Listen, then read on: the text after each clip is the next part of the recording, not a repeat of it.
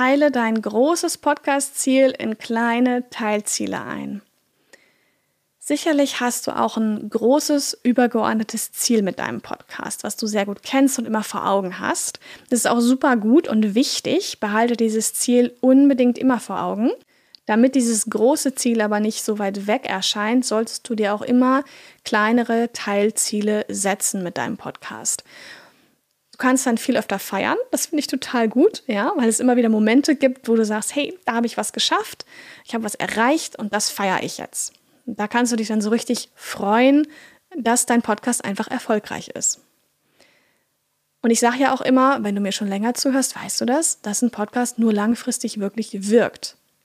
So ganz stimmt das natürlich nicht. Ja? Da muss ich kurz einlenken, denn unterwegs auf deinem Weg dahin, den Podcast wirklich langfristig erfolgreich zu machen, entstehen ja so viele tolle Gelegenheiten, die du ohne den eigenen Podcast gar nicht hättest. Ja? Nur um dir mal ein paar Beispiele zu geben, was diese Teilerfolge sein können. Du gewinnst vielleicht einen total tollen Interviewgast. Du bekommst ein tolles, positives Hörerfeedback. Oder du feierst einfach deine 50. Jubiläumsfolge. Ja? Das sind alles äh, Meilensteine, die du feiern sollst und darfst. Hol dir die drei besten Gratis-Tools, um jetzt deinen Podcast zu starten.